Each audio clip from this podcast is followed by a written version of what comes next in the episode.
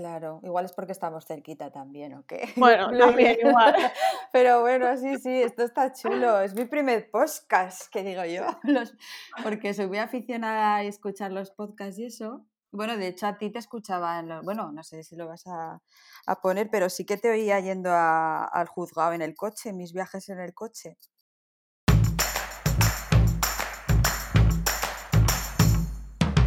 Hola, soy Úrsula Campos, autora del libro Hay una plaza para ti, con 33 claves para tener éxito y aprobar tu oposición.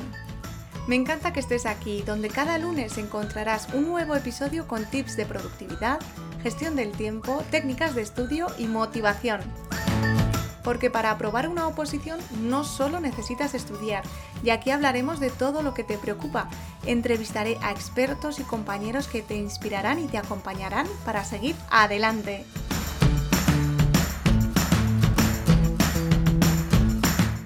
Raquel Esquelita Page en Instagram prepara oposiciones a justicia ya nos contará si todavía es de injusticia o no ese ministerio. Y bueno, Kelita es una opositora carismática y si hay una palabra que la define, esa es auténtica.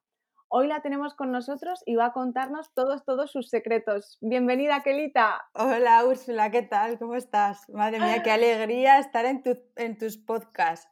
Me encanta, sí, sí. Cuánto me alegro. Además, me has contado así fuera de micro que, escuchabas los podcasts cuando, cuando ibas de camino al, juzgado, a tu trabajo. Sí, sí, sí, sí. He tenido que hacer muchos kilómetros y, eras mi compañía, muchos días has sido mi compañía en el coche, sí, sí. Soy muy aficionada a escuchar podcasts y, los tuyos, sí, sí, eh, los escuchaba yendo a mi trabajo. Qué ilusión. Pues mira, me hace mucha ilusión que estés hoy aquí con todos nosotros. A mí también me hace mucha ilusión que hayas querido contar conmigo para, pues para estos podcasts, que la verdad que los veo muy, muy útiles y muy entretenidos, la verdad que sí. Claro, y bueno, intentamos abarcar todos los temas de distintos puntos de vista y ahora a lo mejor hay alguien que va hacia su juzgado o hacia, su trabajo y nos está escuchando a nosotras y le hacemos compañía. ¿Qué te parece? Pues estupendo, un saludete. claro que sí. Bueno, vamos a empezar por la pregunta del millón. ¿Quién es Kelita a día de hoy? ¿Qué nos cuentas? ¡Buah! ¡Qué pregunta! Pues Kelita a día de hoy sigue siendo la misma opositora eh, que, hace, que antes de entrar como interina eh, hace poco, ¿no? Hace tres meses que estoy de interina. Soy la misma opositora, con las mismas ganas o unas poquitas más, también hay que decirlo. El hecho de haber trabajado me ha dado un chute de, motivación y de extra y de ganas extra de conseguir mi plaza. Pero bueno, en, esencia sigo siendo la misma, la misma, la misma Kelita, sí. A día de hoy sigo siendo la misma que veis en Instagram. Lo que pasa es que últimamente no aparezco mucho, pero sigo siendo la misma, sí. Eso te iba a decir, que ahora apareces un poquito menos porque, bueno, pues al tener que trabajar y, y centrarte en el estudio, pues me imagino que las redes sociales te, quitarán tiempo. Y por eso las has apartado, ¿no? Sí, sí, pero fue un poquito antes, fue hacia el verano que, bueno, mira, pasé una racha un poco, unos días un poco chungos de la oposición y decidí apartarme un poco de Instagram porque la verdad es que Instagram es una herramienta muy, muy potente, muy útil, está muy bien, pero también me daba cuenta que me estaba quitando tiempo de estudiar y de centrarme un poquito y entonces pues decidí apartarme un poco, un tiempo.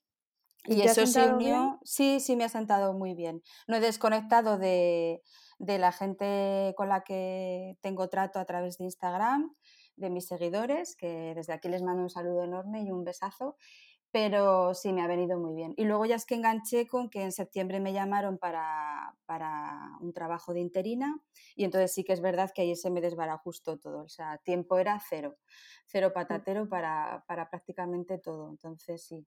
Pero me ha venido muy bien, sí, desconectar un poquito, sí. Bueno, me alegro.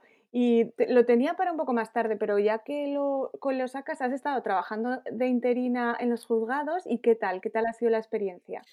La experiencia ha sido, bueno, si te dijera que he estado fatal, te mentiría como una cosaca, porque he ah. estado estupendamente.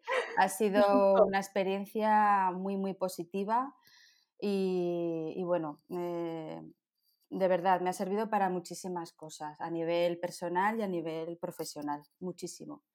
Era una puerta que quería que se me abriera, la verdad, las cosas como son. Bueno, eh, sí y no, quiero decir. Eh, cuando estaba centrada en la oposición, eh, tuve la oportunidad de entrar como interina y, en ese momento no pudo ser. Me lamenté muchísimo porque era una puerta que, lo que te digo, quería que se me abriera, pero en ese momento pues no pudo ser y me seguí centrando en las oposiciones. Tengo muy claro cuál es mi objetivo, pero sí que es verdad que es una una salida profesional que, viene muy bien. Además, en mi oposición han puesto ahora concurso, con lo cual necesitaba puntos. Eh, lo mirara o lo mire por donde lo mire, ha sido una experiencia muy, muy positiva. Muy, muy positiva, sí. ¿Y qué, qué nos puedes contar? ¿Qué se cuece en los juzgados? ¿Se puede contar algo o no? Sí, sí que se puede contar. los casos en concreto no, pero eh, sí, pues que se cuece un mundo para mí, eh, desde mi punto de vista, apasionante. Es lo que me ha confirmado eh, que el camino que, elegí de, estudiar las oposiciones a los cuerpos generales de justicia es lo que realmente quiero hacer. Em, me he encontrado con gente estupenda, muy profesional. Sé que entro en un terreno un poco peleagudo el tema de los interinos, sobre todo en, justicia. Cuando pusieron el concurso parecía como que éramos dos bandos, ¿no? los de oposición libre, los de los interinos. Me he encontrado con gente muy profesional eh, que me ha ayudado muchísimo. He visto casos que, claro, te estudias la ley, te estudias los procedimientos, pero vivirlos, tramitarlos, gestionarlos, ir a un lanzamiento, por ejemplo, ¿no? Una cosa que yo estudias los desahucios, que mis seguidores saben que incluso me cuesta escribir la palabra desahucio, siempre se me atasca con la H. Bueno, pues Eso te iba a decir, que yo una H por ahí. sí, lo del desahucio. Pues ir a un, a un, lanzamiento, cosas así que estás estudiando, es eh, para mí ha sido, vamos, eh, una experiencia muy buena, muy buena. Y ahí, pues bueno, el día a día en un juzgado es eh, para mí era como un repaso diario de todo el temario. Yo estaba en la sección civil, estaba en un primera instancia y entonces ahí entraba de todo, de todo. Divorcio contenciosos, divorcio de mutuo acuerdo, incapacidades, filiaciones, eh, procesos monitorios, cambiarios, eh, ejecuciones, un montón. juicios ordinarios, verbales, cada día entraban, porque además mi juzgado era juzgado decano, con lo cual recibíamos todas las demandas y teníamos que hacer el reparto de demandas, con lo cual es que ya te digo, entraba de todo y, para mí, bueno, yo estaba allí alucinando, era un repaso diario y constante, eh, hablando con las compañeras, ¿esto qué lo hacemos? ¿Se lo pasamos a la jueza? ¿Esto qué lo hacía a María, la letrada o tal? O, eh, ¿Qué artículo era el que decía esto? ¿Y qué pongo en esta diligencia? ¿O esto qué hago? ¿Una diligencia de ordenación, de constancia? Fin, la gente que estudia las oposiciones de justicia que me estén escuchando ahora sabrán a lo que me refiero, ¿no? Sí, porque a mí me suena un poco a chino todo. A chino ya, lo sé, ya lo sé. Pero bueno, quiero decir que, la interinidad lo que, lo que hace es eso, abrirte la puerta a ver eh, y a experimentar y a vivir lo que estás estudiando día a día eh, con los apuntes. Y eso pues no tiene precio, la verdad has dicho que era como un repaso constante del temario y yo te me imagino, porque a mí me, a mí me pasa, ¿no? O me ha pasado cuando estaba estudiando y a la vez en el hospital, que vas viendo, dices, bueno, pues esto, y te vas, lo vas colocando exactamente en la hoja de, la de los apuntes, ¿no? Dónde lo tienes, sabes dónde lo tienes, y luego vas a mirar a casa a ver esa parte que te falta. O, ¿Eso te ha pasado a ti también? Sí, sí, sí. Además, fíjate, eh, eh, los de justicia sabemos, tuvimos un examen de tramitación, bueno, mis seguidores y mi gente también lo sabe. El caso práctico del examen de tramitación fue un procedimiento monitorio. Y bueno, pues eh, por una pregunta no, no, pasé el corte. Bueno, por una. En mm. realidad eran siete, de siete fallos que tuve. Se podían tener seis, pues tuve siete. Bueno, pues lo primero, créetelo Úrsula, el primer procedimiento que cayó en mis manos fue un procedimiento monitorio. Imagínate, yo es que veía hasta el esquema que yo tengo de mis apuntes del procedimiento monitorio. Y, sí, sí, claro que lo veía. Y vas ubicando las cosas. Dice, ah, ostras, es que esto es así, es que esto es así. Sí, era una premonición, ¿no? Una premonición. Mis compañeras se reían. Dice, ves, pues ahora si te cae el monitorio lo bordas. Fue curioso, sí, sí, sí. A veces no sabes por qué pasan estas cosas, ¿verdad? Pero mira, bueno, pues ya no te volverá a pasar. No. Ahora sí que el procedimiento monitorio no. Es monitorio, ¿no? Monitorio, monitorio, el maldito monitorio. Pero ¿en qué consiste? Brevemente, ¿qué significa eso? El procedimiento de monitorio es un procedimiento que, que tú interpones para el cobro de una deuda una deuda de dinero líquida, vencida, vencida, vencible, exigible, en fin. Una deuda que tienes y, la, y vas al juzgado, como no, te la, no la puedes cobrar, pues acudes al juzgado para, que, para intentar cobrarla. Ah, vale, vale, pues sí, sí, me lo, me lo, me lo apunto, pero me cuesta mucho el lenguaje de este que empleáis. Sí, sí, sí. Además, el lenguaje jurídico es chulo, y es verdad que también es un, tema que me preguntan muchos opositores que no son de justicia, porque el tema de las leyes, en toda, yo creo que en la inmensa mayoría, si no todas las oposiciones, tocan legislación y es, es complicado. Sí, sí, a mí una de las cosas que más me costó, eh, me aprendía las cosas de memoria. Yo me acuerdo que la, no sé qué coercitivo, no sé cuánto. Y yo decía, madre mía, es que no entiendo nada. Las multas coercitivas. Eso, que son cuatro cosas. multas coercitivas, no sé qué sobre la persona y, te la aprendes de memoria porque yo no entendía nada. Luego vas entendiendo, pero claro, ahora te estoy escuchando que si el juzgado decano, que si la primera instancia, que si el, el procedimiento monitorio, todo, bueno, pero me encanta porque así aprendemos todos, los que no sean de, de, mm, de, juicios y de juzgado, pues también empaparnos un poquillo pues ¿no? Claro, pues como me pasa a mí si me habláis de temas sanitarios, de temas de educación, de programaciones o de contabilidad en temas de hacienda, pues cada uno tenemos nuestro campo, sí. Exacto. Bueno, y volviendo a, la primera parte del podcast, ¿qué tal te ha ido este 2020? además de esa parte que has estado trabajando, en general, ¿qué tal te ha ido? Porque ha sido un año un poco especial. Sí, un poco bastante especial para todos. El mundo opositor, en, en, teoría, no deberíamos haberlo notado mucho porque siempre estamos encerrados estudiando, el que no está en casa en la biblioteca. Pero bueno, en general no me quejo, no me ha ido mal, no me voy a quejar, la verdad. He terminado trabajando y durante el tiempo del confinamiento y de todo esto, siempre lo he dicho, que yo no, no paré. Mm, afortunadamente pude permitirme el estar en casa estudiando y, y, no tener ninguna interferencia de niños ni nada, que eso sí que ha debido ser complicado para, para el que tenga niños pequeños. En mi caso no, mi hijo es ya más mayorcito y me permitió estudiar, con lo cual avancé bastante. Avancé bastante, sí. Y bien, la verdad es que no me he quejado. Bien, o sea, no, me, quejo, no, la verdad. Y tengo salud, que es lo más importante. Sí, así que muy bien. Sí, sí. Exacto. Yo es que, mm, eh, mm, a ver si me sé expresar, porque esta pregunta no la tengo, no la tengo, no la tengo puesta. Eh, yo, eh, las oposiciones son es un proceso que, nos, que en general nos hace madurar, nos hace aprender pero yo veo que Kelita ya venía con un gran bagaje detrás. ¿Es, cierto o es solo una intuición que yo tengo? Eh, bagaje, imagino que te, te referías a, bagaje personal, ¿no? Exacto, sí. Mm, sí. bueno, también, a ver, una tiene ya cierta edad, eh, con lo cual acumula experiencia, he acumulado mucha experiencia tanto positiva como negativa. Experiencia profesional tengo a mis espaldas, experiencia personal, por supuesto, también, como todos los que nos están escuchando. Entonces, a la hora de afrontar un proceso como el de la oposición, yo creo que me ha venido bien el, ser ya una persona vintage, ¿no? El que estaría en la cara B de la vida, que, que digo yo.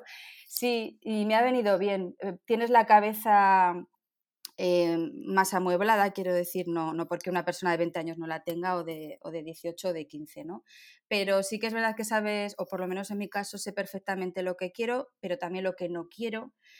Eh, y luego también te da la capacidad de, pues eso, de cuando me siento a estudiar, eh, distraerme lo menos posible porque estoy sacrificando a personas de mi alrededor, personas que dependen de mí, como es mi hijo, y entonces, pues hay cosas que sí, que, ese bagaje me ha venido bien para, afrontar el proceso de oposición. Mentalmente también es que hay que ser, un, hay que ser fuerte, hay que saber sobreponerse a los pues eso, a las bofetadas que te va dando esto de la oposición, porque te las da y si no te las va a dar, o sea, te vas a, vas a suspender, no vas a, hacer, no vas a hacer el examen también como te esperabas.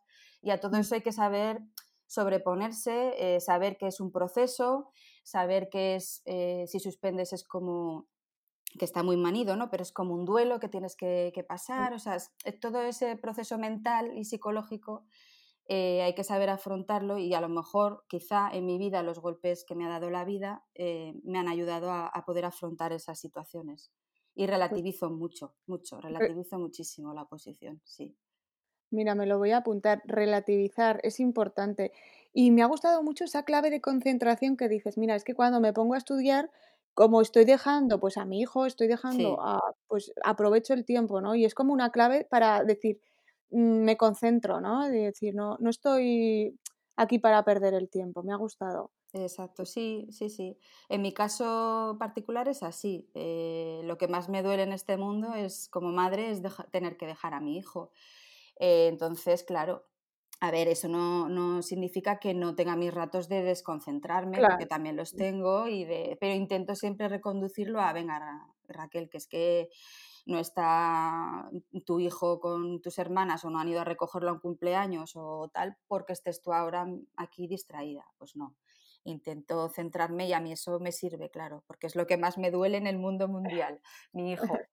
Es así. Normal, normal. Y hay una, ahora que has, dicho que eras vintage, es que me encanta. Sí, sí, hija, totalmente. Para nada, pero bueno, yo me ha hecho mucha gracia.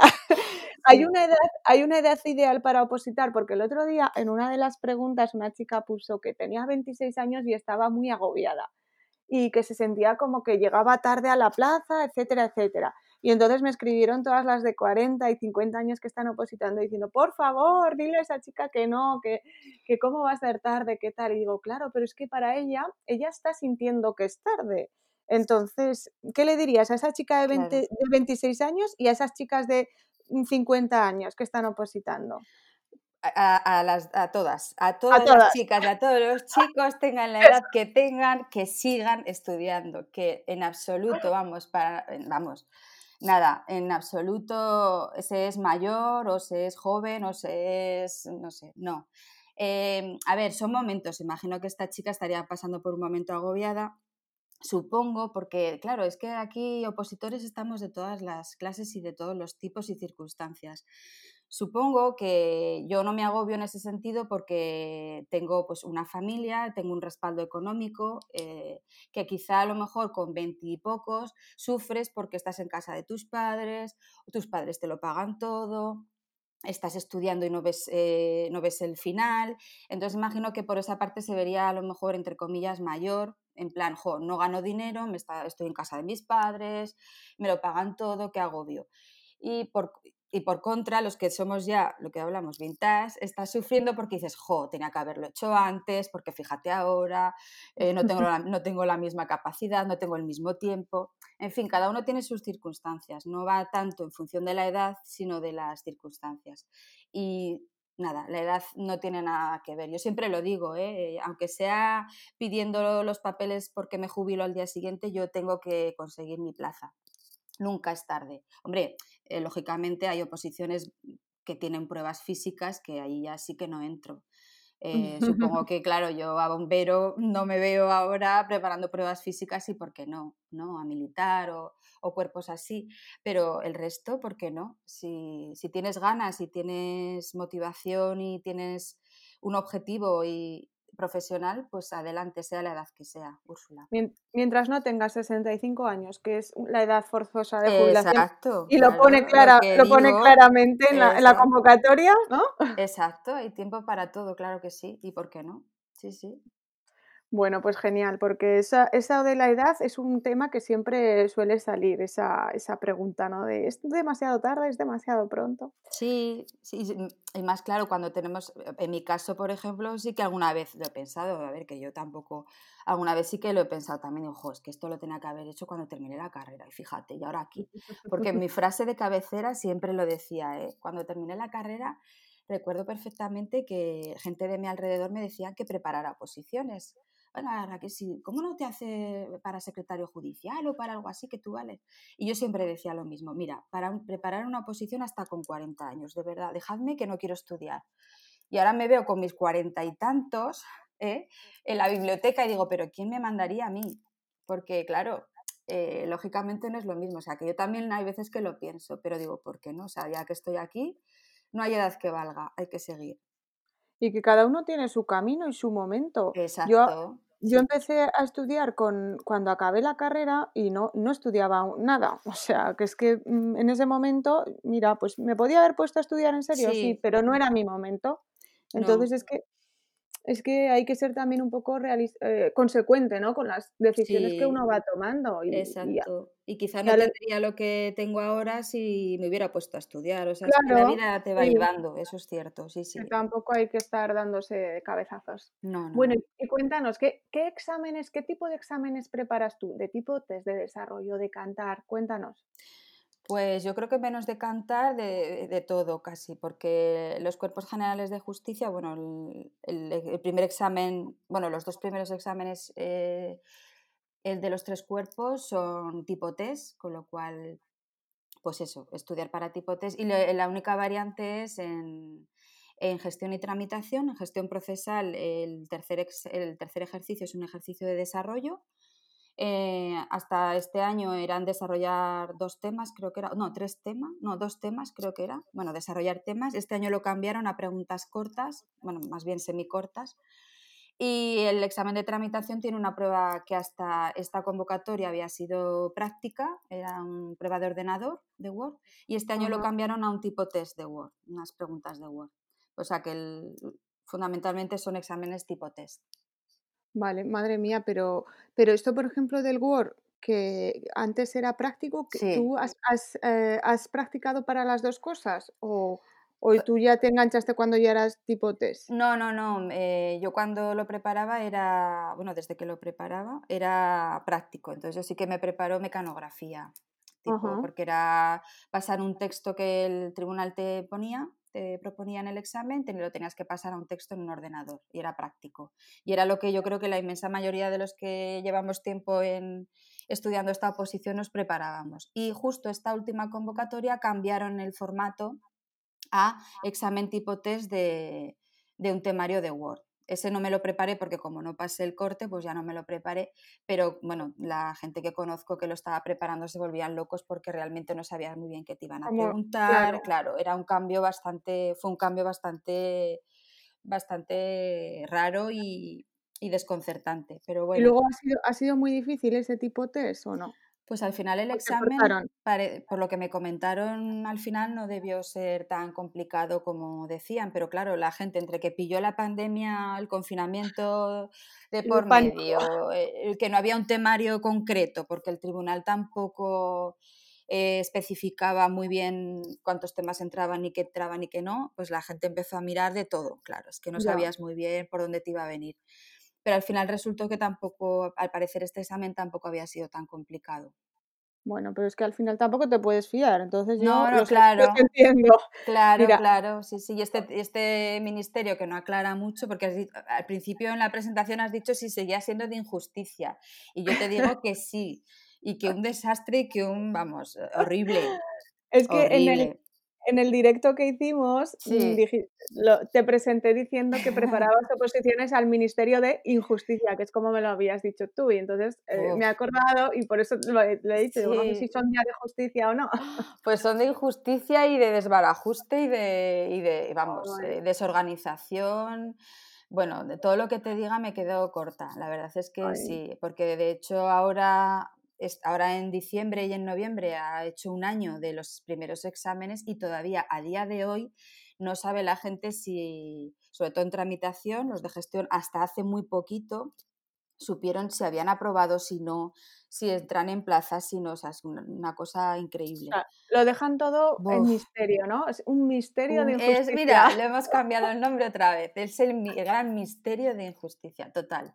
Por lo menos Ay, en qué bueno. justicia, sí. Buah, horrible, horrible. Bueno, eh, son cosas del directo, quiero decir que pf, no pode- de momento no No, podemos esa cambiarlo, es la única variable o de las pocas variables que no podemos hacer nada, más que Sí. resignarte, tener paciencia, que eso también es algo que hay que cultivar siendo opositor, la paciencia. Y es algo que no depende, y lo que no depende de uno, pues no puedes hacer nada más que lo que hablamos, ¿no? Prepararte lo mejor que puedas para cualquier revés que te pueda dar el ministerio. Exacto. Mira, hablando de paciencia y de esto de práctica de mecanografía que has comentado, tuve una compañera que me contó, que me dice, mira, yo aprobé la plaza, no sé cómo la aprobé. Dice, bueno, sí que sé cómo la aprobé, porque yo soy súper nerviosa, me pongo histérica, me entra el pánico y digo, y en la mecanografía, digo, sabía que me iba a quedar como en blanco. Dice, pero mira, la persona que tenía al lado montó un follón, no sé qué hizo, pero debió montar un follón que la tuvieron que sacar del examen. Ahí va. sí, y me quedé tan impactada que hice mi, examen de mecanografía mm, bordada, o sea, súper relajada y lo bordé. Y digo, mira, qué bien, a veces... No hay, no hay, mal que por bien no venga, claro. Y te monta un en la de al lado, me quedo yo petrificada, se me fueron los nervios y hice mi examen que lo bordé. Digo, pues ves. ves que bien. Sí, en cuenta de a lo mejor desbarajustarla, porque eso es otra, en los exámenes de oposición se pasan muchos nervios y te pasa de todo. Yo, yo cuento muchas anécdotas de los exámenes, de los propios nervios que llevamos. Eh, se ve cada situación, bueno, eh, que luego te ríes, pero bueno. Cuéntanos una, anécdota, a ver, que se pueda contar. anécdota siempre, eh, no sé, eh, cuento, bueno, yo qué sé, desde... Eh, me examiné en Pamplona y una gotera y empezó a caer agua y, bueno, una pasada, la gente histérica y simplemente era, bueno, pues que caía agua como, como si te hubieran echado un jarro.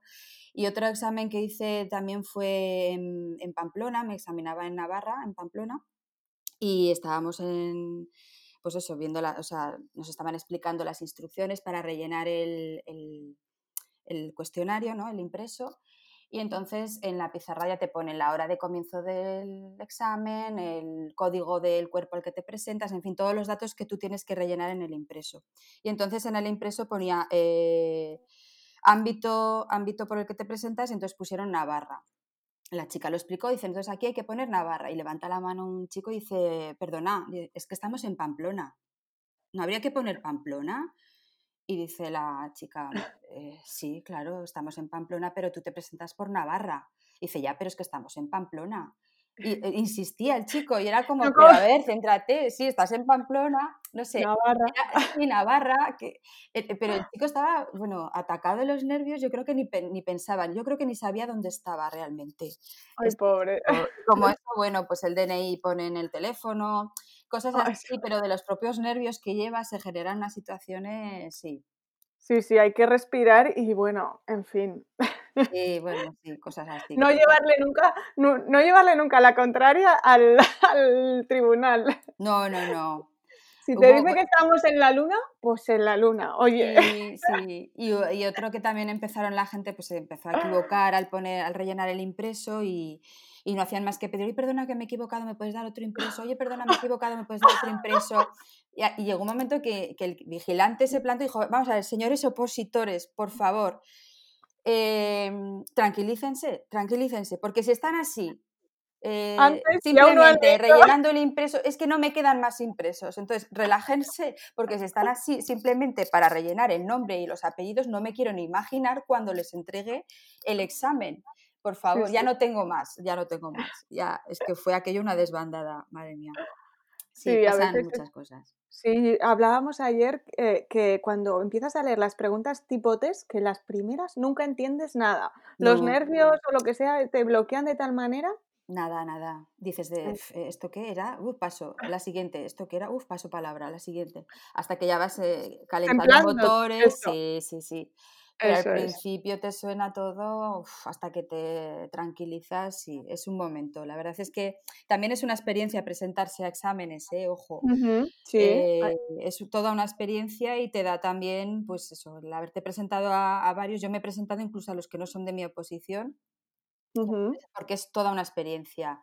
Sí, te da tablas. El nombramiento, o sea, que te llamen, o sea, el mm. llamamiento que entras, esperar a que te repartan el, examen, que ese es el momento, yo creo, peor del mundo. Sí. Esa, esa, espera, pues es también toda una experiencia, que es algo que yo también siempre recomiendo, ¿no? Que en la medida que uno pueda presentarse a exámenes de oposición, aunque no sea de la tuya. Porque sí, que... La sistemática, lo que dices, es importante que te da tablas. Yo también siempre, siempre es importante. Yo digo, apúntate a todas, a todas. No estudies para todas, porque evidentemente no. puedes llevar un temario infinito, pero sí que el, bagaje y las tablas que te da pues esa, esa sistemática que más o menos tienen todas las oposiciones, pues la primera vez, la primera vez vas pues como un poco, pues como Paco Martínez Soria. Sí, sí, sí, sí, vas perdidísimo. Exacto. ¿Y qué habláis? ¿Y qué no sé qué? Y ves muchísima gente y buah, sí. ¿Y cuándo me van a llamar? ¿Y qué tengo que preparar? ¿Y cuándo? Bueno, pues un poco eso sí que va bien porque a la hora de que cuando te presentes a tu examen de verdad te, va, te vas a sentir mucho más tranquilo porque ya lo has vivido otras veces. Sí, sí, sí. Es toda una experiencia, sí. ¿Nos cuentas tu planificación a largo plazo? Ahora que está empezando el año, ¿tienes una planificación a largo plazo o no? ¿O vas más en el medio corto? Voy más en el medio corto, sí, mm. porque a largo plazo se me hace una. Bueno, a largo plazo es todo el temario, ¿no? Entonces no, no planifico. Además, eso yo creo que es más labor, de, en mi caso, de mi preparadora. Exacto, eso es porque tú estás confiando en tu, en tu preparadora, que ella es la que ve la, la estrategia como más desde fuera, ¿no? Sí, sí. Yo me organizo más pues la semana, así de claro. Eh, la semana y los días, que me toca estudiar cada día y, eso es lo que me organizo. ¿Cómo te organizas la semana y el día? Cuéntanos un poco, si se puede contar o no. Bueno, sí, tampoco tiene más misterio. ¿eh? Pues eh, cuando, por ejemplo, ayer tuve preparadora, ya, ya me dijo ya los temas que tocaban para esta semana, pues ahora toca planificar y organizar la semana. Me cojo casi siempre un día libre, entonces en función de ese día libre si tengo que hacer alguna cosa y tal, igual cambio mi día libre, pero bueno, eh, me organizo sobre todo en el día a día, que me toca estudiar mañana, que, me toca estudiar pasado, al otro y al otro, porque lo que me gusta es ir con la tranquilidad y la seguridad de que llego, me siento y ya sé lo que tengo por delante, el trabajo que tengo por delante. Entonces me planifico, sobre todo, claro, yo ya llevo eh, bastantes repasos al, temario. No es lo mismo que a lo mejor afrontarlo de primeras, que supongo que eh, un opositor nuevo que ve por primera vez el temario tendrá que organizarse en plan, pues eh, lectura, subrayado, esquema, tal. Yo voy a repasar, sobre todo cuando vuelvo a ver otro tema por enésima vez, me intento fijar en lo que no me he fijado antes o memorizar lo que no me había memorizado. Entonces todo eso lo planifico o lo intento organizar en el día a día. Eh, yo qué sé, pues el tema 7, por ejemplo, la organización y competencia del Supremo. Pues eh, si, por ejemplo, en, esa, en ese tema me ha flojeado algo, yo he visto que en los test no me han salido bien según qué parte, o yo qué sé, la parte del Consejo General del Poder Judicial, por ejemplo, ¿no? Pues eso es lo que me pongo lo primero. Y a primera hora del día porque es cuando estoy más fresca porque ya si me lo pongo a última hora me va a volver a pasar lo mismo, que no me lo voy a mirar bien. Eso también lo organizo, sí. Sí, sí, lo importante o lo que te ha resultado más complicado otros días, al siguiente vez lo pones a primera hora, ¿no? Que es cuando sí, cuando estoy mejor, sí, sí, sí. y siempre tiene... Sí. No, no, no, dime. No, porque siempre tiendo a mirarme muy bien el principio del tema y el final es, del tema es como, ¿sabes? Sí, sí, sí, sí, Que ya vamos perdiendo fuelles, normal. Exacto. Entonces, ¿qué hago? Pues lo hago de otra manera. A lo mejor ese tema pues empiezo desde por el final. De la eh, mitad, sí, sí. Exacto. Porque ya me he apuntado en el tema, que eso mm, también lo recomiendo hacer, es... Eh, cuando me estudio un tema, me pongo eh, el tiempo que me ha llevado, qué es lo que me llevo mejor, o que, ¿sabes? Como una especie de recordatorio para cuando me vuelva a mirar el tema, saber de ese tema qué es lo que me falla, o si me ha llevado mucho tiempo, pues dedicarle menos. Como una especie de notas que te ayuden a la hora de estudiar la siguiente vez que tocas el tema. Exacto, sí. Es verdad que a lo mejor va siempre como una tabla que le tienes mucha manía porque simplemente es porque está situada al final del tema. Entonces llegas a esa y ya llegas con la energía pues mucho más desgastada. Entonces la siguiente vez pues empiezas por esa tabla y descubres, descubres que no es tan horrible, simplemente es que llegabas a ella ya con las energías mermadas, ¿no? Entonces, claro, la siguiente vez pues le dedicas más tiempo. O, por ejemplo, en mi caso, eh, los temas que comentó ayer la preparadora, hay uno que, por ejemplo, yo me he dado cuenta que tengo que completar con la ley de planta que de hecho ella también lo comentó, esto lo completáis, pues bueno, ya tengo ahí como una tarea que va a ser lo primero que haga en cuanto me ponga con ese tema, completarlo porque me faltaban cosillas. Pero la, ley de planta no tiene que ver con una maceta, claro. No, no, no, mira que me gustan las, la ley, mira, no, no, es la ley de planta judicial y de la ley de planta y de marcación judicial. Vale, vale. Pues era como un anexo, o sea, Claro, lo completa, no, la ley de planta no. Si fuera por eso, bueno, con la de plantas que tengo en casa. Yo tengo una mano, una mano que, mira, las de Navidad tengo dos Y, hoy le decía a, mi, a, Dani, ay, mira qué bonitas están, han durado todas las navidades y estoy súper orgullosa porque es, normalmente es que yo les pongo mucho cariño, pero demasiado cariño les debo poner y, no me duran nada de nada. Sí, y si alguna les pones demasiada agua, pues tampoco. Claro, eso es lo que hago yo, claro, entonces me las cargo todas. Sí, sí. Pues bueno, ¿y tu día libre? ¿Siempre tienes un día libre o cuando trabajabas eh, tenías otra, otra organización? Bueno, es que cuando empecé a trabajar, cuando, es que ya ahí se me desbarajustó todo. O sea, el, esto sí que es cierto. El estudio se me ha perjudicado 100%. Porque no, encima, en mi caso, hacía desplazamiento todos los días. Me hacía 300, casi 300 kilómetros todos los días. Eso sumaba como tres horas más de, de trabajo, o sea, aparte de mi horario de trabajo, pues era hora y media para ir y era hora y media para volver.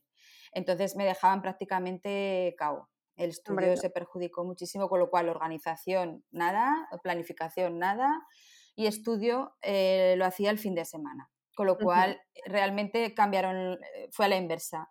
Descansaba más que estudiaba. Eh, realmente era de lunes a viernes descansar y el fin de semana estudiar. Estudiar a tope. Estudiar a tope todo lo que pudiera. Si el cuerpo me lo permitía, la verdad. Si no, es que tampoco forzar por forzar, no, porque ni iba a estudiar ni iba a descansar. Ha habido fines de semana, pues semanas más duras de trabajo y, o que he hecho más nervios por el viaje, lo que sea. Claro, es que la carretera es muy cansada, ya lo sabemos me pillaron nieblas también, entonces nieblas de noche, en fin, cosas a las que yo como conductora no estaba acostumbrada todos los días y había semanas que se me hacían más durillas, con lo cual el fin de semana pues igual descansaba el sábado y estudiaba el domingo un poco. Pero sí, realmente es que ya llevaba el kit completo, el kit de madre opositora, familia, trabajo, o sea, y era como... A ver, hay que aceptar las situaciones. Claro. Y era un momento en el que tenías que pues, centrarte en otras cosas y cuidarte, ¿no? Y a lo mejor lo que dices me parece totalmente normal. Pues a veces no podía, no, podías estudiar ni un ni medio día porque necesitabas descansar. Pues es que. Exacto. Y la clave yo creo que está en eso, en aceptar las cosas como te vienen. Era otra etapa diferente había que aprovechar también el momento, el descanso, el ver otras cosas. Lo que os digo, también era como repasar en mi trabajo, con lo cual tampoco era que no estudiara. exacto, era otra manera de estudiar, digámoslo así. Y entonces, bueno, pues eh, las cosas, las circunstancias de la vida te vienen así. En este caso ha sido trabajo, como podía haber sido otras miles de, de cosas que me podían haber pasado y que me pueden pasar. Bueno, mejor que se trata, exacto, simplemente se trata de encararlas y de afrontarlas y de decir, bueno, pues lo prioritario en este momento que es trabajar, pues trabajar, punto. Claro. Es que yo creo que aquí hay que ser honesto con uno mismo y saber y saber que uno no está estudiando, ¿por qué? ¿Cuál es el motivo? ¿Estoy trabajando? ¿Estoy descansando? ¿Estoy cuidando de mi familia? ¿O estoy recuperándome de una enfermedad? Pues e, eso no te tienes que castigar. ¿no? Otra cosa es que estuvieras viendo películas y dijeras, mira, en vez de estudiar 40 horas, estudio 5 horas a la semana porque estoy viendo películas. Pues porque exactamente, porque me he enganchado a esta serie y no puedo dejarlo, exacto. No, no, hay, que, no hay que hacer dramas. como dice mi amiga Isabel, opositar sí, vivir también. Es así. La vida hay que vivirla y conforme te van viniendo las cosas. Y la oposición ahí está. O sea, sin dejar de tener claro cuál es tu objetivo, pues ya está. Hay que trabajar, se trabaja, hay que cuidar a la familia, a los hijos, un niño que se te pone malito. Pues, claro, claro. O miles de cosas, tus padres, en fin, miles es que hay que vivir. Exacto, sí, sí, es sí. que hay que vivir, yo también lo pienso, y eso que soy como muy de centrarse en la oposición, sí, pero, sí, pero, hay que vivir y, y, no se puede, y hay que cuidarse, lo que pasa que no puedes tener todas las facetas pues como, como si no estuvieras opositando, pues habrá cosas que vas a tener de, dejar de lado, o sea, es que es irremediable, no vas a poder salir. Sí, hay que renunciar a muchas cosas, vida social, muchas, muchos planes, pero bueno, y luego lo que hablamos, ¿no? Eh, por ejemplo, yo en mi caso he cesado el día 31 de diciembre, pues descansé unos días, pero ya estoy en la biblioteca otra vez, o sea, cuando puedo estudio, cuando no puedo no estudio, o sea, Eso. es así. Y ahora, ahora, sí, ahora estudias en la biblioteca. Sí, Sí, sí. ¿Ya, puedes, ¿Ya están abiertas? Sí, mm, afortunadamente mi biblioteca, la verdad es que en ese sentido he tenido suerte, por lo que me han comentado otros compañeros a través de, Instagram y tal, que sus bibliotecas no abrían, en mi caso sí, con muchas medidas de seguridad, mucho aforo, mucha reducción de aforo, sí, sí. Pero mi pues biblioteca abrió, abrió en julio, en el mes de julio. Y allí que nos fuimos, porque los que somos de biblioteca me entenderán En casa yo podía estudiar, pero vamos, realmente mi hábitat es mi biblioteca, es donde me concentro mejor, es mi sitio de estudio habitual y he tenido suerte que han abierto y ahí sigo. Entonces, pues nada, el paréntesis del trabajo no fui, pero en cuanto ha terminado, pues ahí estoy otra vez. ¿Y qué tienes en tu mesa? A ver, cuéntanos, ahora ya pasamos de fase. ¿Qué tienes en tu mesa? ¿Qué nos uh, miles de pingo. Lo reconozco, me llevo casi media, media casa encima. Por no mentir, o sea, me llevo hasta una bolsa de agua caliente, no te digo más. Porque estos días está haciendo mucho frío y las compañeras y tal me regalaron una bolsa de agua caliente y me va de maravilla. Llevo de todo, o sea, los apuntes, mi estuche a reventar. ¿Y a Chelder? Y a Chandler, ay sí, Chandler, ya sabes, hiper famoso. ¿Quién es? A ver, cuéntanos la historia para que no la sepa. La historia, a ver, es un, a ver, realmente ha sido un caprichillo, siempre trato de dar un poco de humor y de, no sé, de alguna chorradica en mis en mi cuenta de Instagram y entonces eh, yo había visto estos mm, peluches, es un peluche de un pulpo eh, que de hecho tienen mis sobrinas y me pareció súper cookie, que me, además dicen que yo soy muy cookie, la gente que me conoce me llaman así, y claro, se me antojó. Y luego ya pues me, eh, ya me enteré y leí, además eh, lo que comenté en mis stories de ayer, tengo un primo que tiene síndrome de Angelman pero leí, estuve mirando que, es un peluche que utilizan en terapias, bueno, en terapias para comunicarse los niños que tienen dificultades de comunicar o de expresar sus emociones, que tienen algún tipo de, trastorno tipo autismo, Asperger, etcétera, eh, para explicar o sí, para comunicar sus si está contento y es un pulpo reversible, le das la vuelta y entonces tiene una cara como enfadado. Y bueno, pues leí que era por eso y bueno, y aparte es que me gustaba el muñequito en sí, el peluchín, porque soy muy así, muy, muy, muy niña en ese sentido. De cosas bonitas, ¿no? Exacto, sí, de cosas cookies. Me pareció chuli, mm, así mágico y me lo pedí a los reyes. Yo, ¿Y te lo trajeron? Pues eso es que te has portado muy bien. Sí, me lo trajeron. sí. Bueno, eso, es que me he portado bien o que soy muy pesada. Bueno, cosas. de cualquier forma, ahí que tienes a, a Chandler. Sí, ahí tengo a Chandler porque además yo bautizo todo lo que está, vamos, hasta la conga tiene nombre. O sea, todo en mi casa, mi hijo siempre me lo dice, mamá, es que a todo le tienes que poner nombre. Digo, pues sí, hijo, sí. Mi conga se llama Hugo. Hugo, ay, la mía Manolita. La mía Manolita. Pero bueno, sí, Hugo, qué gracia, sí.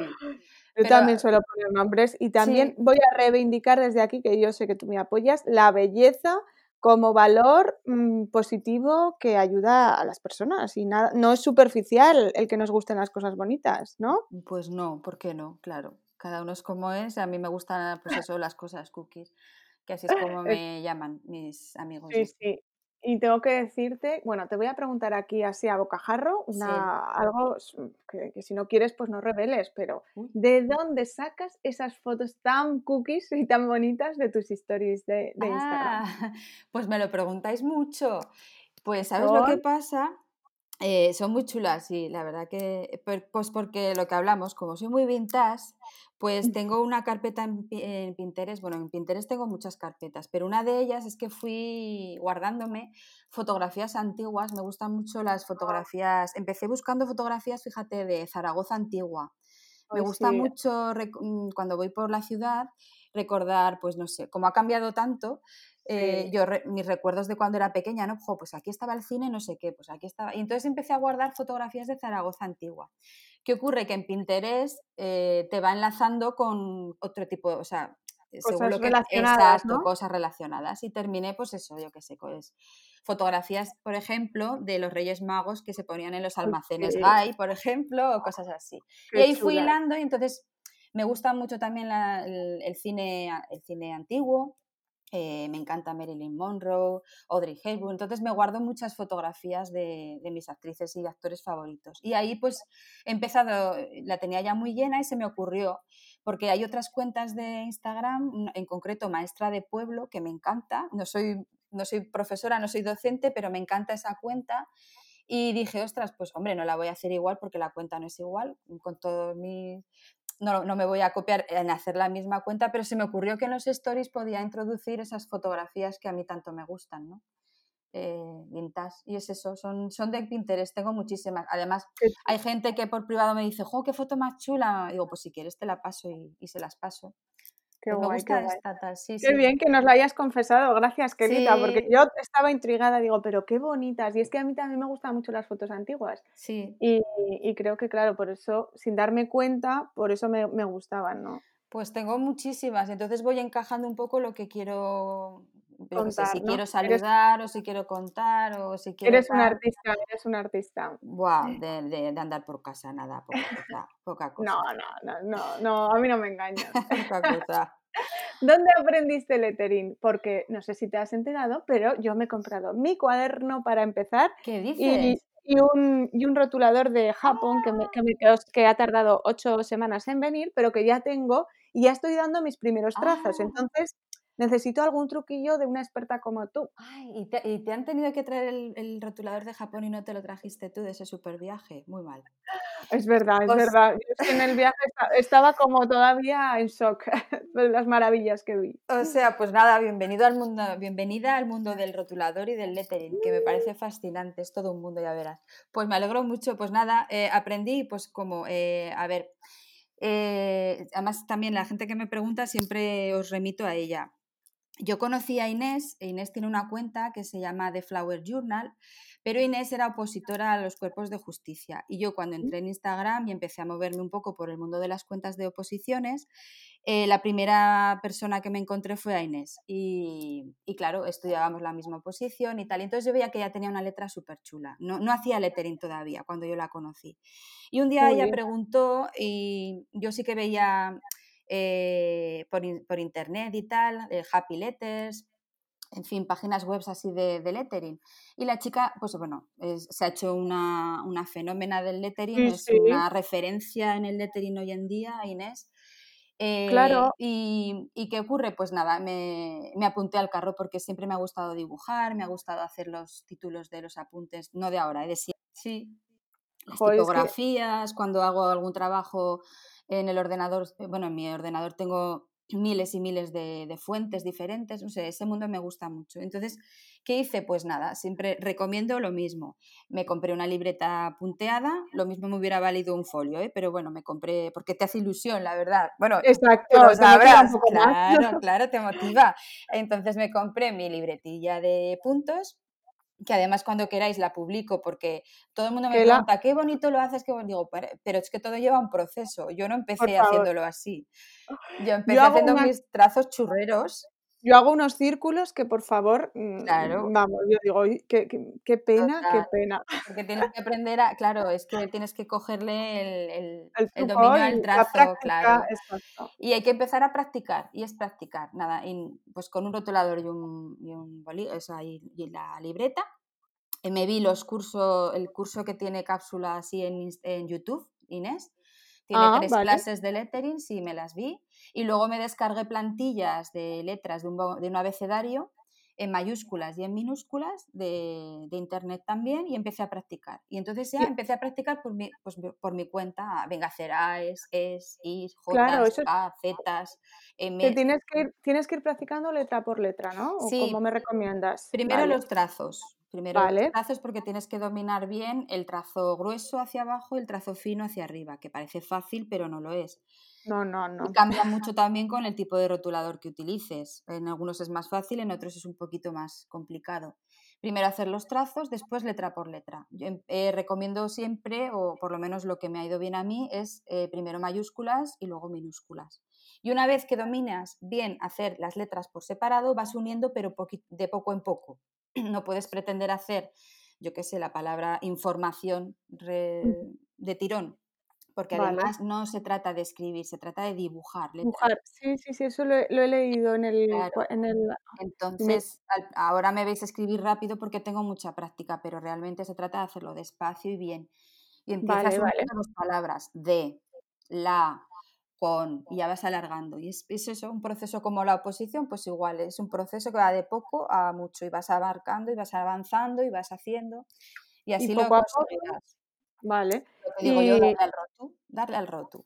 Y además es que me parece que es una forma de quitarme un poco de, de la tecnología y las redes sociales, que si no siempre estamos como en una pantalla y relaja mucho, ¿no? Mucho, mucho, relaja mucho. Y luego ya te digo, es un mundo, porque empiezas haciendo eso y luego te apetece hacer florituras, y luego te apetece hacer degradados, y luego te apetece hacer composiciones, y luego... Vale, vale. Y entonces bueno, a mí esto me parece claro, chino también. Chino total, pues ya verás, ya me lo contarás, ya, Ya me han escrito que es, ay, el tombow, ay, los pentel, y yo, madre mía, no sé qué me estáis diciendo, pero, pues pero a poco. nota, Poquito a poco lo conseguirás y estoy convencida, vamos, y así os lo digo siempre, que, todo el mundo es capaz de hacer lo que yo hago y, muchísimo más, incluso. Claro, sí. sí, yo lo que yo también creo que con práctica y con trabajo y, y repitiendo se consiguen las cosas. Evidentemente, yo no voy a conseguir escribir como lo haces tú, mm, de pasar de no haber escrito una, una, letra, ¿no? Es que es normal. Claro. Entonces hay que entenderlo. Al final es todo.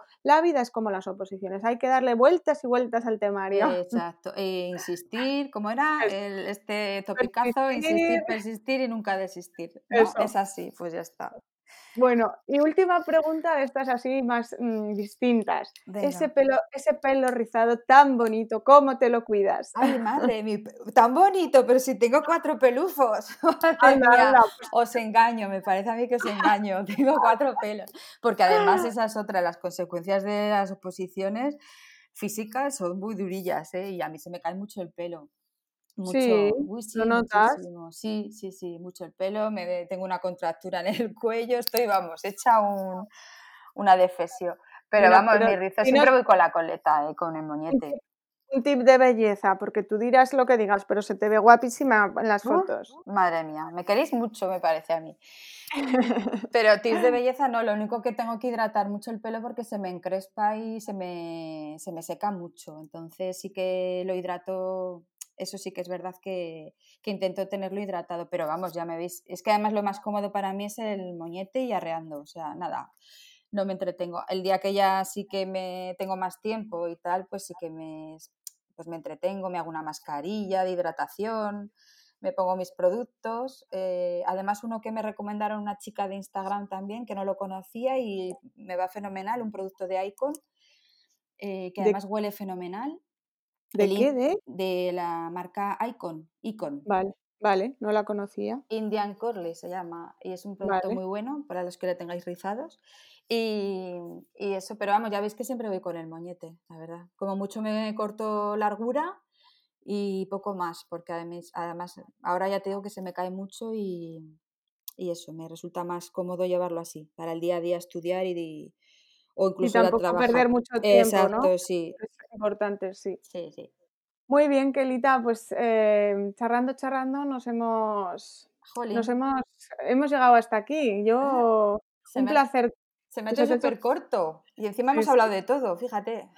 Sí, yo creo que hemos tocado muchísimos temas. Me ha encantado, como siempre, es un, lujazo tenerte aquí. Madre Ahora, mía las preguntas express para conocerte un poco más. Ah, ¿Eres zurda o, diestra? Soy diestra. ¿Y de perros o de gatos? De perros. Eh, si tuvieras que elegir una peli Disney, ¿La Bella y la Bestia o El Rey León? Ah, ¿me das a elegir solo esas dos? Bueno, ¿tienes pues otra? Ah, me encanta Rapunzel. ¡Ah! Rapunzel me encanta. Tírame tus trenzas, ¿no? Con, sí, con su pelazo y, y la canción esta de Mi sueño es, Mi sueño es, que la pongo en bucle muchas veces cuando me da, me río mucho con mi hijo con eso. Pero, vale, pero es Rapunzel, Mi sueño es, ¿vale? La canción esta de Mi sueño es, sí. Es una chorrada, pero mira, me hace gracia. No, oye, hay que tener ilusiones y sueños. ¿Y eres de café o colacao? ¿Qué bebes en la...? El colacao. Colacao. Sí. ¿Sí? Sí, sí, de Colacao. Mm. ¿Y Roma o París? ¿Cuál es tu ciudad favorita de las dos? Y si tienes otra, venga, ya que te digo, te, te dejo que te salgas del guion. Me salgo, pues, New York, Nueva York. Es mi ¡Ah! ciudad. Sí, me encanta, me chifla Nueva York. ¿Sabes que yo no he estado? ¿No has estado en Nueva York? Pues no. a mí me ha pasado que no he estado en Roma, ¿ves? Por ejemplo, y me apetece mucho ir a Italia, no he estado.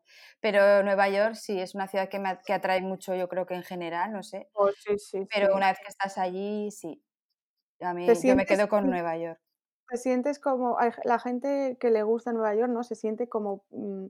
Como si hubiera, como su ciudad, como si hubiera estado allí toda la vida, no sé, es una cosa especial, ¿no? Con, con Nueva York. Sí, sí. Y además, fíjate que, que, que Nueva York es una ciudad, si yo siempre lo digo, que es como muy, a ver, no me malinterpretéis, muy guarra, o sea, es que está, eh, huele a comida, sí, es como, sí, sí, sí, huele a comida porque tienes mogollón de sitios eh, así para, de comida en la calle, en la calle y tal, pero, pero a mí me encanta Nueva York, me transmite, no sé, me encanta. Eh, los edificios, sí, el Flatiron es mi edificio favorito, me parece alucinante, ya ves no sé, y barrios, eh, pasear por Brooklyn, el puente de Brooklyn, no sé, todo, todo, me encanta Nueva York. Y, y vuelves pensando, volveré, o sea, regresas en el avión y dices, tengo que volver a Nueva York. Sí. Y estás volviendo en el... Sí, por lo menos a mí me ha pasado. He estado dos veces, la segunda además estuve con mi hijo, fue un regalo para mi hijo que le hacía muchísima ilusión y yo creo que esa vez también fue más especial todavía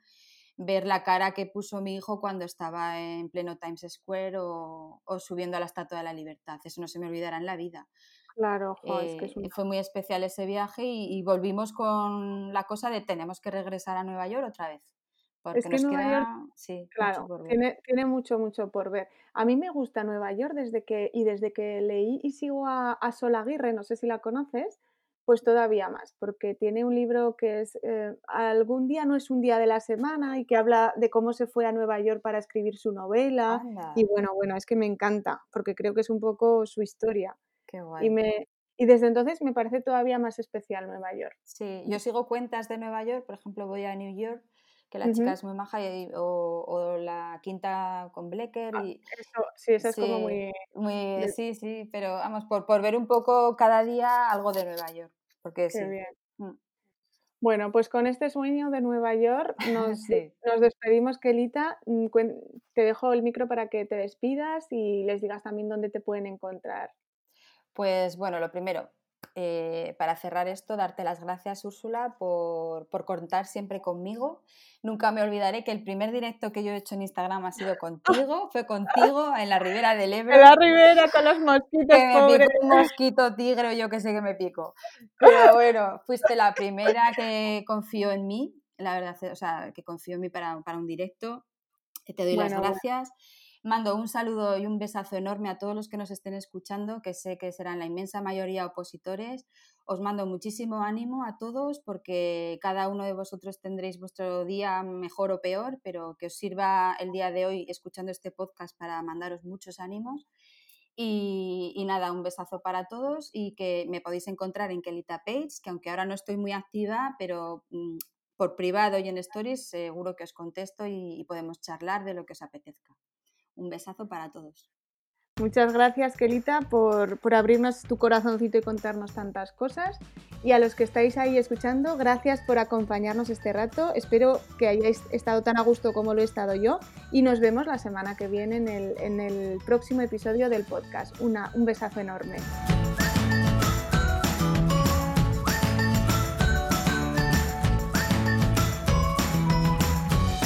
Gracias por escuchar este podcast. Si te ha gustado, no olvides suscribirte y compartir el episodio en tus redes sociales porque me ayudarás a seguir creciendo.